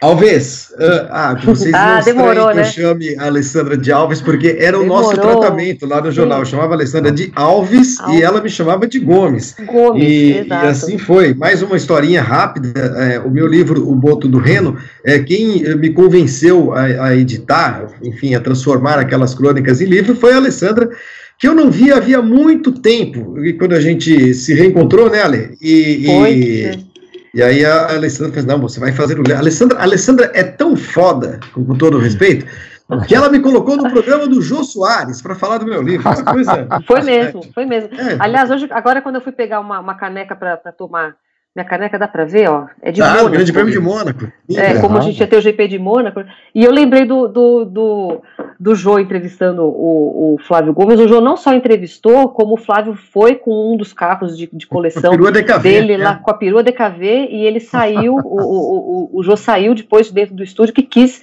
ir lá conhecer o, o, o carro do, do Flávio lá e foi é, em 2005 a gente fez 2005. o lançamento do Boto do Reno e é um livro delicioso. Você, você tem ainda, Flávio? Para vender? Claro, eu fui pegar lá na, na, gráfica, tudo que sobrou, estou vendendo. Estou vivendo de vender livro, viu, Alessandro? É, que bom, que bom, valeu, valeu, valeu para alguma coisa. Não, e vende até hoje, é muito legal, assim, é um livro que tem 15 anos, né? E, e é. aí toda hora eu faço uma promoçãozinha, que daqui a pouco o Claudio vai fazer a dele também. Mas eu falo, ah, tem, tem um lote aqui, que eu vou para São Paulo, pego um pacote, vende em um dia. É, é. então, Ale, então, depois que. Fala, então, eu vou querer um porque ainda não tenho. E quero. Ah, então, você, o seu irá autografado, você, por favor, peça para a Cláudia, que, eu, que, que, me tem aqui no WhatsApp, para mandar o endereço, eu já te mando amanhã mesmo. Pode, pode ficar tranquilo. Obrigado. Legal, não tem. de honra na minha biblioteca. Muito obrigado. Poxa vida. Olha só, Ale, uh, enquanto a gente falava aí, aqui apareceu o, uma foto do Schumacher, voltando a correr também em 2010. Hum. Esse, esse também, no dia eu falei assim, caramba, olha só, é, não foi assim muito surpreendente, porque se a gente for se a gente lembrar, né, do acidente do Massa, lá da, da Mola, que, que saiu do carro do, do, do Barrichello e bateu no, no capacete dele, é, aquilo foi, né? é, foi, no, foi o GP da Hungria, logo depois ia, ia vir a, a, as férias, né, eu, eu ia ver aquele pedido de férias da Fórmula 1, então a Ferrari tinha ali um tempo ali para colocar, para ver quem ia colocar no lugar, porque era evidente que o Massa não ia voltar. E o Schumacher foi o primeiro nome cogitado. Só que ele tinha tido um acidente de moto naquele ano, tinha machucado o ombro, ainda não podia voltar. Então, quer dizer, ele já estava ali ciscando, né? E a relação do, do Schumacher com a, com a, Mercedes era muito antiga, né? Quando ele aparece lá no começo dos anos 90, 1991, é, ele corria com o Karl Wendlinger e com o Heinz Harald Frentzen no Mundial de, de Mundial de Marcas, né? Chamava, né? Naquela é, época, esportes né? protótipos. É, esportes protótipos e tal. Então, quer dizer, a relação já era antiga, tinha a história né, de ser um piloto alemão, e aí ele dá a impressão que cansou né, da, da aposentadoria e voltou, mas voltou só para manchar as estatísticas dele. Eu fico olhando o que o Schumacher fez uh, no período que ele, que ele volta né, para a Mercedes, é, é só. Ele poderia estar mais bem na fita, né, na comparação com o Fangio, por exemplo, porque ele aumentou o número de corridas que ele disputou e a, e a, proporção de grandes prêmios que ele tinha, que ele tinha ganhado, a proporção de pole positions que ele tinha feito, isso tudo foi, foi se diluindo com esses três anos. Mas uh, será que o que o Hamilton está colhendo hoje lá também não começou lá com, com a volta do, do Schumacher? Então é, é, é possível é. que sim, mas não, não dá para Realmente é possível que sim. E, embora eu ache que a volta do Schumacher não deveria ter ocorrido, porque ele devia sentir que não estava mais naquele nível em que ele tinha deixado a Fórmula 1. Eu acho que ele eh, sobreestimou as possibilidades dele uhum. e deve ter se arrependido depois. Pelo menos essa é a minha impressão. Eh, aliás, eu lembro que quando aconteceu a volta do Schumacher, o Luca Montezemolo tirou a foto do Schumacher que ele tinha no escritório e botou a do Alonso. Olha é. só. Ô, Cláudio, deixa eu só dar um recado aqui para quem está acompanhando a gente no YouTube. Gente, aí do lado nos comentários, uh, tem até uma tarjinha amarela, que é mensagem do Grande Prêmio. Tem o link para comprar o livro do Cláudio, Meus 50 Anos de Brasil. O livro do Cláudio Karsug. Tá aí, é só clicar no link, ó. É Karsug com GH, esse é o livro, ó. O Karsug tá igualzinho. A foto tem 50 anos, ele tá com a mesma cara. É, Karsug. Essa foto é de. Ah, de quando? Pode falar. 1974, uma entrevista pra, com Emerson Fittipaldi para quatro tá. rodas. Ou seja, tem 46 anos essa fotografia. É, e tá igual. Cláudio Karsug é uma coisa, é um fenômeno. Uh, Karsug GHI, tá bom? Karsug, GHI, ponto uol.com.br barra livro, meus 50 anos de Brasil, essa história do Jânio, eu acho que você contou no livro também, né, Claudio? Exato. É, por favor. Esse livro você recebe em casa, devidamente autografado, e tem uma série de histórias, outras também, bem interessantes de tudo aquilo que ocorreu durante esse meio século de vida ao qual eu me refiro no livro. Frete grátis, então vocês mandem, entrem ali, carsug.o, tá aí o link, tá, gente? Aí do lado direito é só clicar e, e, as histórias do Cláudio são sensacionais. A gente descobriu essa hoje, que o Cláudio Karsug derrubou o Jânio Quadros. Uh, vamos, vamos ver aqui que mais. Ah, outro. outro fala, fala, é, um anúncio também que me, me pareceu, Alessandra, é, e que teve consequências, teve desdobramentos muito rápidos a Honda no final de 2008, negociando praticamente fechada com o Bruno Senna para o Bruno uh, ir correr na equipe e tudo mais. Aí, de repente, os japoneses, pumba, chega, não queremos mais, vamos embora. E aí, o que aconteceu? Chega de passar vexame. Olha, uma das coisas que eu mais me lembro daquela Honda, é, quem acompanha a Fórmula 1 daquela época, quem passou a estudar desde então deve lembrar daquela pintura do, do carro da Honda que parecia o mundo, né? Então é, era, era realmente o mundo né, é, em desalinho, porque realmente era um carro horrível. E uma das coisas que eu mais me lembro daquele carro, daquele, daquela temporada, é do GP uh, do Brasil, esse né, ganho uh, uh, dramaticamente pelo, pelo Felipe Massa, com o título conquistado dramaticamente pelo Hamilton, o carro da, da Honda pegou fogo né, no final. E aí eu lembro do pai do Jenson Button falando em inglês, naturalmente, John né? Deixa queimar essa Deixa merda. John Button era. Deixa queimar essa merda. Ele era. Ele era uma figura, uma pessoa simpaticíssima, assim, sempre, sempre adorava um papo é, descanse em paz, John, John Button. Mas o, o carro realmente, o, a, a, equipe vinha de resultados horríveis. Uh, a, a, impressão que dava é que todo mundo que estava naquele barco ali estava realmente enterrando as suas carreiras, barco enterrando, ficou ruim aqui, né? Estava naufragando nas suas carreiras. estava afundando ali com aquela, com aquela, na sua carreira, só que aí eles resolvem, uh, venderam, né? venderam a equipe por Quanto foi, Gabriel? Deixa eu chamar o Gabriel aqui, Gabriel me, Gabriel me ajudar. Gabriel Pandini, aqui, que é outro. Dá, dá um tchau Opa. lá. Oi. Fala, Gabriel.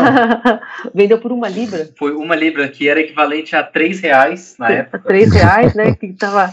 e, e aí o, o, Ross Brown assume a, a equipe, e aí a, a, impressão que dava, eu acho que todo mundo teve essa impressão naquela época, que o Ross Brown estava ali quebrando um galho para que, a, a que o grid no ano seguinte não tivesse só 18 carros, porque é, foi um período que a, que a Fórmula 1 foi logo depois é, quer dizer, na, naquela época, é, crise econômica, né, 2008, uhum. a, as montadoras a, saindo em debandada, uh, da, não só da Fórmula 1, mas do esporte a motor de uma maneira geral, a impressão que dava é que o Ross Brown ia fazer um favor de deixar uma nanica ali naquela, na, no grid para o ano seguinte.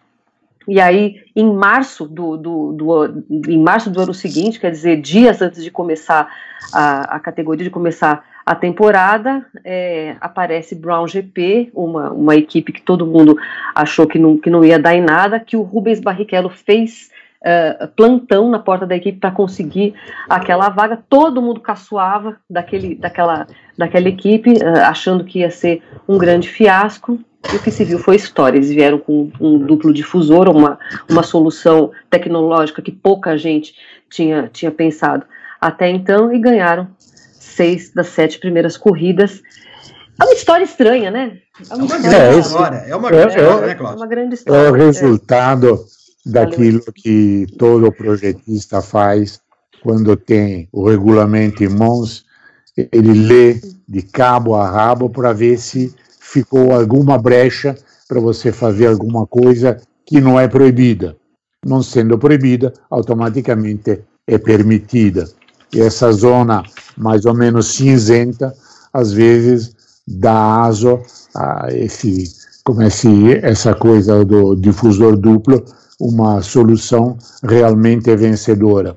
E temos sempre, no mundo da Fórmula 1, um choque de mentalidade nos boards das várias montadoras que participam entre aqueles que acreditam no esporte como meio de marketing, como meio de promoção, e aqueles que acham que é dinheiro jogado fora, que seria muito melhor utilizá-lo de outra forma. Eu me recordo tempos atrás falando com o alto eh, big shot da Toyota, eu dizia, puxa, vocês têm belos resultados no Mundial de Rally e tal, por que que não, não chega na Fórmula 1? Ele falou: olha, Fórmula 1 você tem que ter um investimento muito forte. O investimento, ele me falou naquele momento, de 450 a 500 milhões de dólares, para ter chance de vencer e sem ter certeza que você vai vencer. Com esse dinheiro, eu faço uma fábrica nova e ganho muito mais dinheiro. É, pois é, pois é. E no fim das contas a Toyota acabou indo, né? E acabou é. indo, é, fez um, torrou papel. uma grana violenta. Torrou uma grana preta, fez um papel razoável, construiu uma grande estrutura em Colônia, na Alemanha. Aliás, construiu, não, ela aproveitou o que já tinha e ampliou, e hoje essa estrutura é utilizada também no Mundial de Endurance. A Toyota faz muito sucesso hoje no, no famoso WEC, né? É isso, né, Cláudio? Lá em Colônia, Exato. na Alemanha, né? Na Colônia, na Alemanha. Uh, muito bem. Olha, deixa eu, deixa eu aproveitar. Eu sei que os entrevistados são vocês, mas como, como a história é sobre anúncios, eu vou contar uma pequena passagem, breve passagem, uh, que, eu, que, eu tive com, com o Ayrton Senna. A Alessandra estava na Folha, talvez se lembre disso. Uh, o Senna tinha o, o, a, a, o staff do Senna, né, a, toda a estrutura de comunicação dele, tinha um, um, esqueminha lá montado com os quatro grandes jornais do Brasil, que cada um fazia uma exclusiva por ano. E era uma coisa meio no sorteio e tal, não sei o que lá. Eu sei que coube a mim, a minha, da Folha de São Paulo, uh, fazer no final de 93, Cláudio, quando uh, no final de semana do Grande Prêmio de Portugal, né? Quando tudo indicava, tudo indicava que o Senna ia correr na Williams, mas ainda estava lá o Alan Prost, né? Só que naquele final de semana, no, a minha entrevista foi marcada para segunda-feira ou terça, depois do, do da corrida. É, vocês se lembram, no sábado, antes do Grande Prêmio de Portugal, o Prost, esse, esse anúncio teve, muito, teve, teve muita audiência. Eu lembro que a sala de imprensa, eles, eles tiveram até que mudar lá no Estoril, botaram num outro, numa outra sala lá e tal, apinhado, um calor desgraçado, e o Prost anunciou que ia parar de correr. E aí todo mundo, ó, oh, né?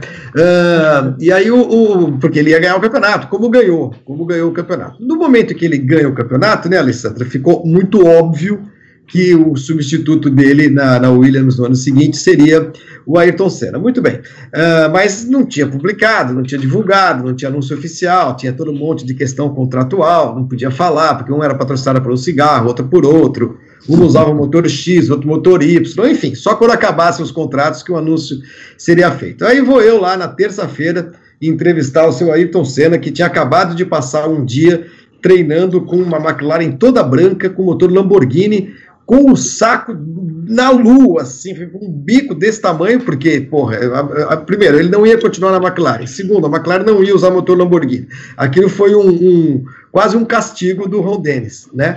Uh, mas o cara foi lá e treinou, treinou, treinou. Aí entro eu lá para fazer minha entrevista com o cara, sentamos eu, ele, a Betise e a Assunção.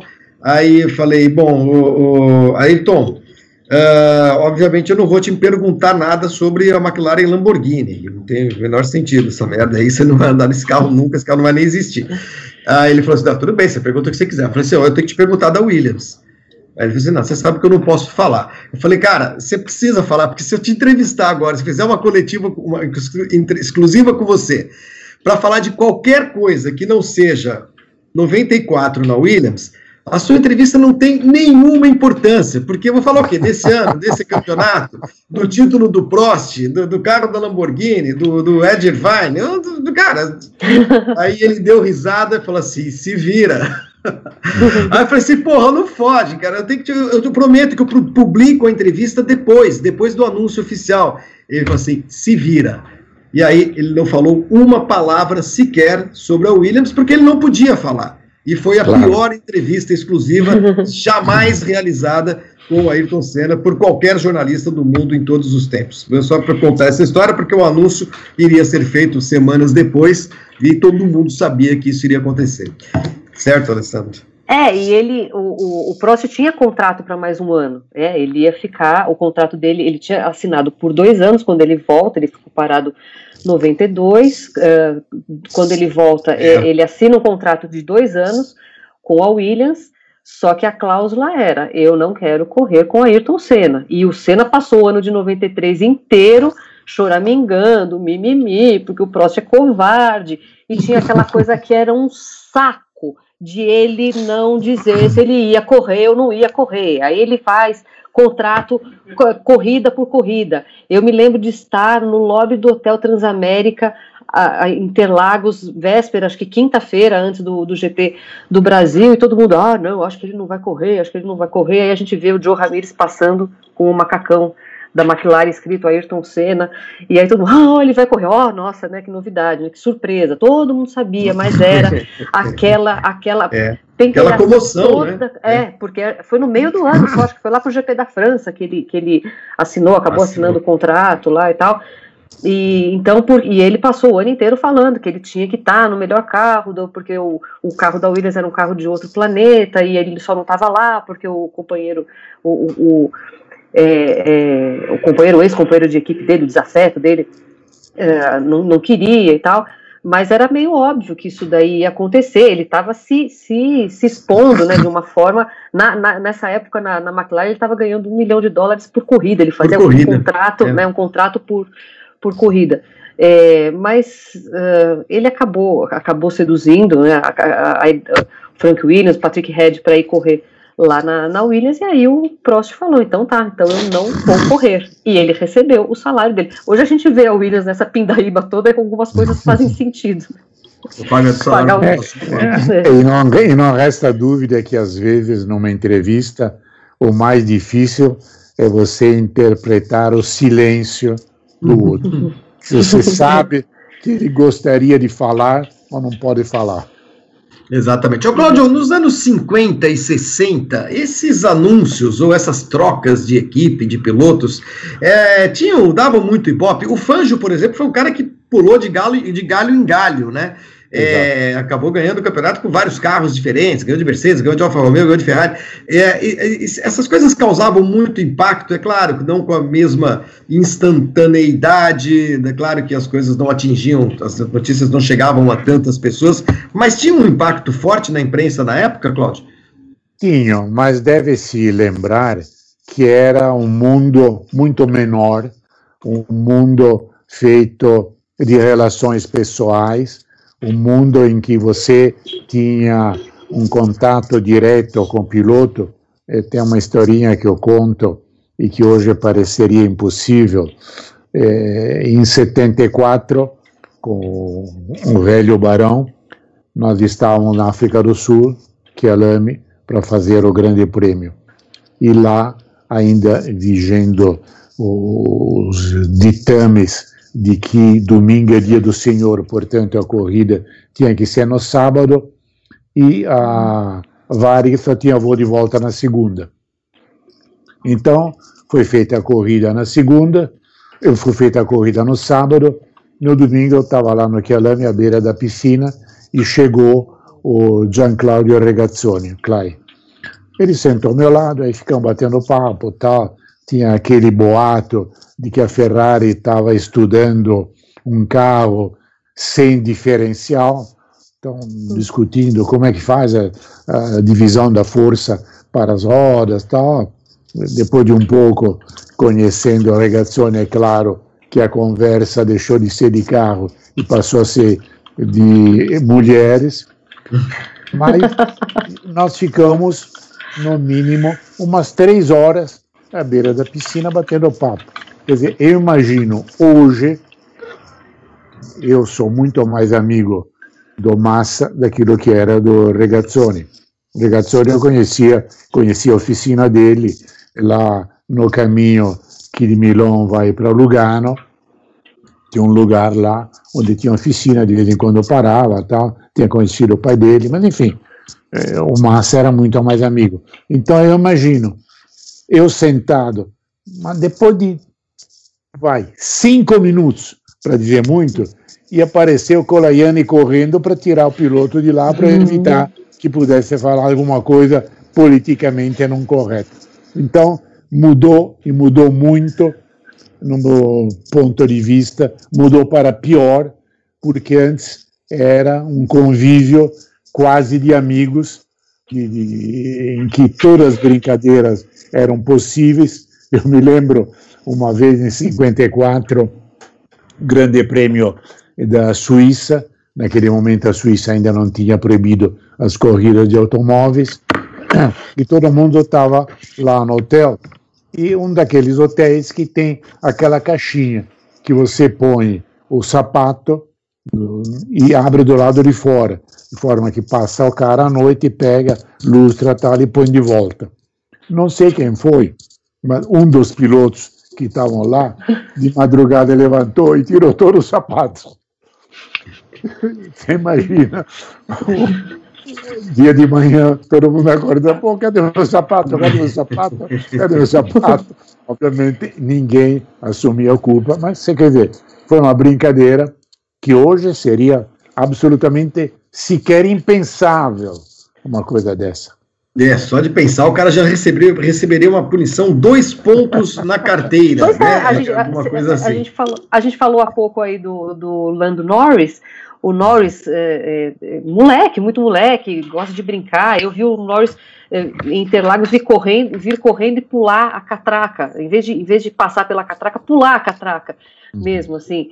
É, e aí já disse que no final da temporada já recebeu ali uma, uma advertência ali do Zac Brown, ó, vamos pegar mais leve, não pode fazer. O, o Senna e o, e o Berger aprontavam um monte uma com, com o outro, tem história lá que o, que o o Berger colocou um peixe na, ou, ou vice-versa, um, um, peixe no meio da, da, da, da bagagem, da, da mala do, do Senna, e o negócio ficou fedendo, que era uma viagem assim, tipo, da, da Europa para a Ásia, ou ou coisa que o valha, essa, essa espontaneidade é, não tem mais. O, a, o Piquet contou já essa mais de uma vez, mas a última que eu ouvi foi agora há pouco, na, numa live que ele fez com a Mariana Becker. Ele assinou o contrato dele, o primeiro contrato dele com a Brava, é, o segundo, sei lá qual, é, em vez de escrever o nome dele, ele escreveu Ayrton Senna no contrato. Imagina, imagina um negócio desse. É, hoje em é. dia, seriam 17 advogados de cada lado né? Inclusive fazendo teste de DNA no sujeito para ver se o cara era ele mesmo ou se não era um sósia que estava que está assinando um contrato. É uma coisa. De... É, o último, o último contrato que eu tive a oportunidade, por um acaso, e que não vem ao caso, de ver, tinha 92 páginas, era o contrato de posse com a Ferrari. Imagina, 92. 92 páginas. Só advogado para isso. Né? Imagina. Né? É. Suzane Libório diz aqui: olha, é, alguém imagina o James Hunt correndo hoje em dia? Pois é, difícil. Difícil de imaginar o James Hunt com aquele estilão dele, né, Ale? É, então, o Kimi Raikkonen é o cara que eu acho que mais, mais se assemelha, que é um cara meio, né, gosta de viver a vida, não pa, parece que tá, que tá na, na Alfa feliz ali, o, o tempo que esteve na, na Ferrari uh, não, não, não, parece que faz isso por uma mera obrigação, pelo contrário, né? Falou que uh, tinha contrato né, para com a Alfa Romeo e queria estender até. É, mas é um cara que, uh, se a gente acompanha o, o Kimina, hoje ele já está mais caseiro, porque casou, tem dois Sim, filhos. Casou, tal, cheio de né? É, mas é um cara que gosta de, de, de fazer outros esportes, que gosta de, uhum. de curtir a vida. É, é, tem um, tem um, um um jeito mais. tem uma personalidade, né? Eu acho que o, o Kimi Raikkonen, com aquele jeito engraçado dele, que todas as expressões são iguais, o pessoal faz até aqueles memes, né? Com a expressão dele, né? Triste, desapontado, bravo, alegre, Feliz, é tudo igual. É, né? é tudo, igual. tudo igual. É tudo igual sempre, né? Mas, mas é, esta é uma forma de ser. Uh, ele, não, ele é ele é uma pessoa que é capaz de falar, puxa vida, você não estava aqui na hora que, o, uh, que, que, que, foi feita a homenagem para o Schumacher, na primeira aposentadoria do, do Schumacher uh, aqui no Brasil, que até o, o Pelé foi entregar lá uh, um prêmio lá para ele, de reconhecimento, e todos os pilotos estavam lá, menos o Kimi, e, ah, quando é que você estava? Ah, tava cagando, foi o que ele falou. Ele falou, was, estava né, no banheiro. Given a shit, given a shit. Então é isso, é, é o jeito dele, é, é, um dos poucos que tem, que tem alguma personalidade. O Lando Norris é legal por isso, porque ele é engraçadão, e o Daniel Ricardo, lógico. Aliás, teremos uma é. dupla muito engraçada no ano que vem. Fala, Cláudio. Sim.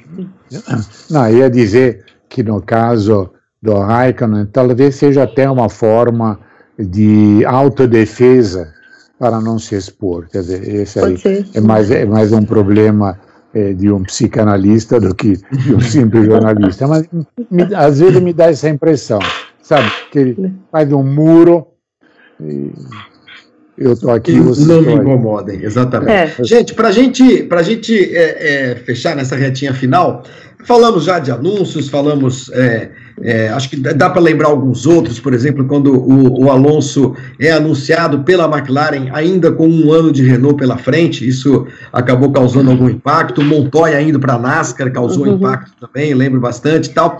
Mas agora acho que o que vai causar mais impacto para a gente fechar, Cláudio e Alessandra, nesse final do ano, é, mais do que qualquer notícia envolvendo pilotos, mercados, mercado, até porque o Hamilton vai ficar onde está é, claro. E o Vettel muito provavelmente, muito provavelmente vai parar de correr. A gente vai, a gente vai, claro, sentir o impacto da notícia, mas é, vai será mais ou menos esperada. A grande notícia que a gente espera ter ou quer ter uh, em breve é: vamos ter corrida, vamos ter campeonato nesse ano, Cláudio Karsug? Sabe Deus. É, se espera que no dia 5 de julho comece tudo lá na Áustria. Pelo menos esse é o projeto.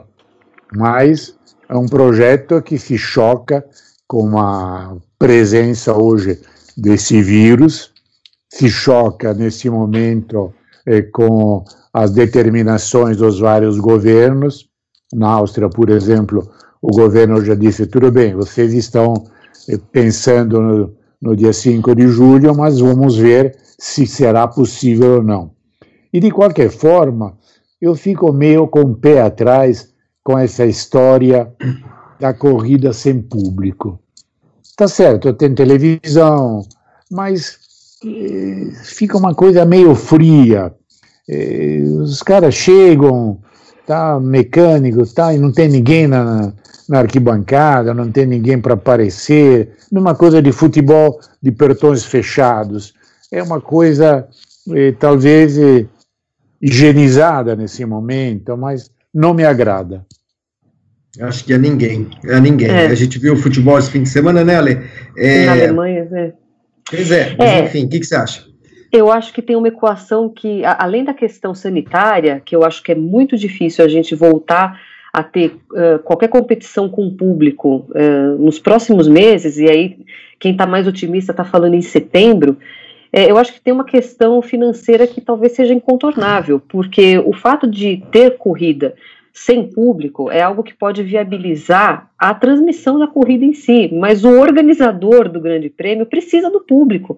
O organizador depende desse valor, do, do, desse, do, do que entra em termos de ingresso. O que, que, ele vai negociar em termos. A gente vê o que é hoje em dia um, um autódromo de Fórmula 1. Ele é um local onde está tendo uma corrida, mas ele é um local onde tem muita marca sendo exposta. Então, além da questão dos ingressos, tem a questão de tudo que é comercializado em termos de, de camarotes, em termos de arquibancadas especiais, a conta não vai fechar só com dinheiro de transmissão. Então, eu acho que a logística da Fórmula 1 é muito cara. É, eu fico imaginando quanto, uh, quantos que, quanto que os organizadores têm que colocar uh, na realização dos grandes, dos, das corridas só por conta dessa, dessa logística. E para a gente ficar fazendo, uh, ficar levando, é, tem um levantamento aí que mostra que são mais ou menos 4 mil pessoas em termos, não número de público, né, mas em, o, que a Fórmula 1 movimenta em termos de gente. A gente ficar levando 4 mil pessoas pelo mundo, eu acho que já, já começa daí, já, já não é uma questão uh, sanitária muito, muito segura. É, mas a viabilidade dos campeonatos, eu acho muito difícil. Eu, eu, eu queria acreditar que vai, que vai acontecer mas acho que se for acontecer, eu acho que é mais provável que a gente tenha um campeonato reduzido, inclusive em termos de logística, eventualmente até alguma coisa mais centrada na própria Europa, do que imaginar que a gente vai ter um calendário que vai vir para o Brasil, que vai para Abu Dhabi, que vai para os Estados Unidos e que vai e que vai para o México. É, recentemente eu li, eu vi um, webinar muito interessante sobre a questão do coronavírus que aquele jogo Atalanta e Valência, uh, que aconteceu Exato. agora na Champions, ele é considerado uma bomba biológica, que é, que é possível uhum. que muito da contaminação na Espanha tenha acontecido por conta da, do deslocamento né, da, da, das, das, equipes e, e, torcedores. Então, a, a, Fórmula 1 pode chamar para si essa responsabilidade né, de ficar uh, fazendo com que as pessoas uh, uh, circulem por, pelos países. É, ah, vai ficar de quarentena, quem, quem, quem for participar não vai, vai, vai ter que ficar 14 dias antes não sei, é, é muita coisa para reunir. Eu, eu gostaria ah, muito que tivesse, mas. E, e, há também um aspecto é, que o Grande Prêmio envolve uma série de negócios paralelos, restaurantes, hotéis, uhum. movimento de público, eh, que se refletem positivamente na economia da cidade. E que justificam é realizado... tanto que as cidades pagam, inclusive. Sim, né, Exato. sim claro. Então, isso eu acho que é uma dificuldade a mais. Eu, sinceramente, estou esperando para ver. Não, esse, essa data de 5 de julho, para mim, é algo assim meio nebuloso. Vamos ver quando chegamos lá o que acontece. Até porque faltam menos de dois meses para 5 de julho, tem toda essa questão que envolvendo a, não só a logística, é, como o custo. O custo de montagem de um evento de Fórmula 1 é muito alto, muito alto. E, e, e por isso que a, a, a Liberty, no caso hoje, cobra tanto é, das cidades, né, de governos ou Sim. de entidades privadas, uhum. para fazer uma corrida. Essas entidades privadas pagam porque vão oferir lucro em alguma outra maneira, ou pelo menos receita. Quando é o caso de cidades, é como o Cláudio estava falando: entra dinheiro de turismo, entra dinheiro de hotel, entra de restaurante, de impostos e tudo mais. Sem essa massa de 60, 80, 70 mil pessoas por corrida, não gera nada. Então a Sim. cidade não paga, vou pagar, São Paulo vai pagar, vou pagar 20 milhões de dólares para fazer a Fórmula 1 a troco do quê? Se Sim, tiver público no, exato, se tiver público no autódromo, a gente movimenta uma grana na cidade. Movimenta uma grana na cidade, isso aí acaba entrando de alguma forma, em, termo, em, em forma de imposto e tudo mais. Agora, Sim. sem ninguém, não dá para custar mais 20 milhões. Mas se não custar 20 milhões, a Liberty não consegue fazer a corrida. É. Porque precisa enfiar 20 carros dentro de um, de um, de um, de um, de um jumbo, dois jumbos, sei lá quanto, é, toneladas de equipamento, transporte, montagem. Então a conta vai ser difícil de fechar, Alessandro. Eu, tô, eu tenho muito, uh, é. muita dúvida né, a respeito da, da, da, realização do Campeonato Mundial de Fórmula 1, sobretudo com corridas fora da Europa. Porque nem da Europa você ainda tem aí a desculpa que você vai de caminhão, né? É, Sim, exato. Claro, aí é aí mais poderia barato. facilitar. Né? É, é mais barato. Eu estou é. esperando para ver. Eu é, também. também. eu vejo muita gente especulando, ah, ah se começar na, na, na Áustria favorece o, o Verstappen, gente. Sim, imagina.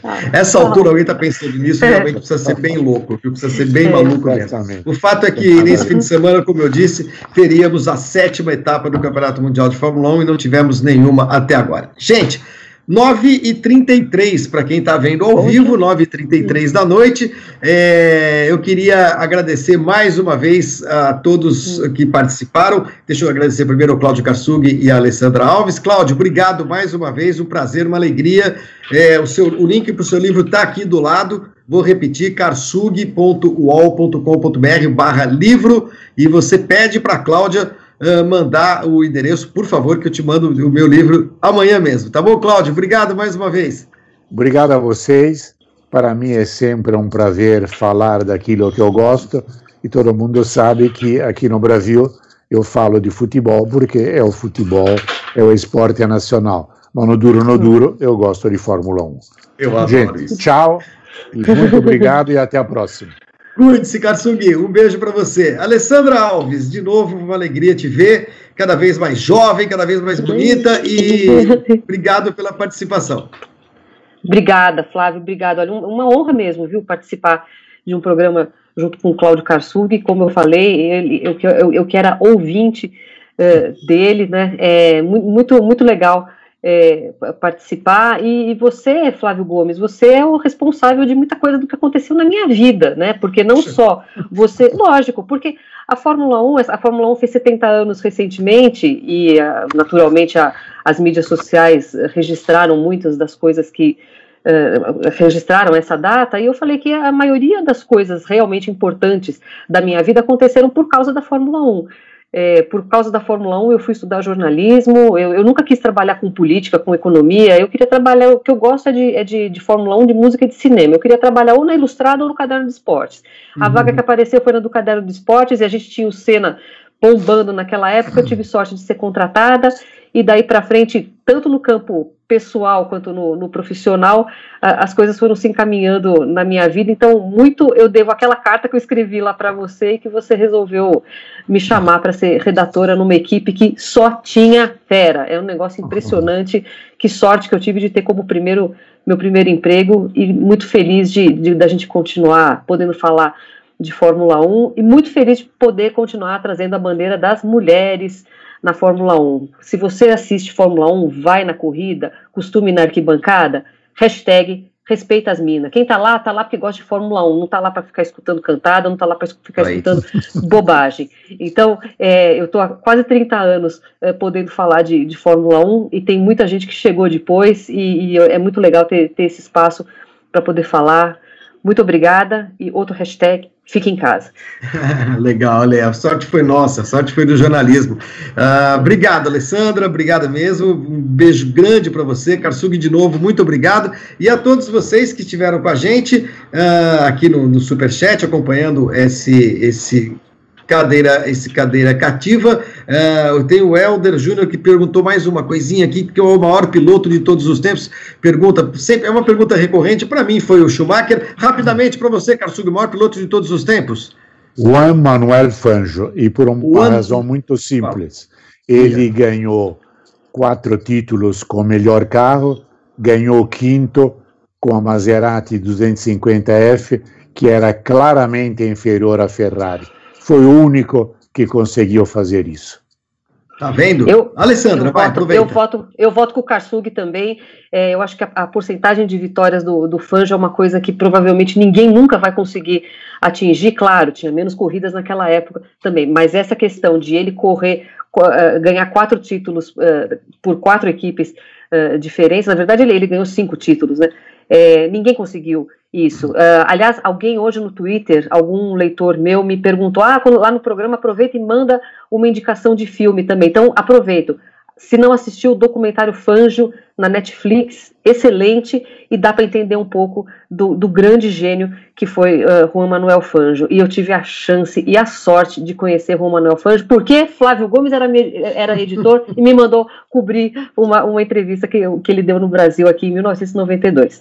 É verdade, então, foi a última vez que teve aqui. Mas a grande façanha, a grande, o grande ponto alto da carreira do Juan Manuel Fanjo, Karsug, eu sei que você não vai concordar com isso, mas foi quando ele dirigiu o DKV cortadinho, Mickey Mouse, da equipe VMAG do Volante 13 em Interlagos. É isso aí.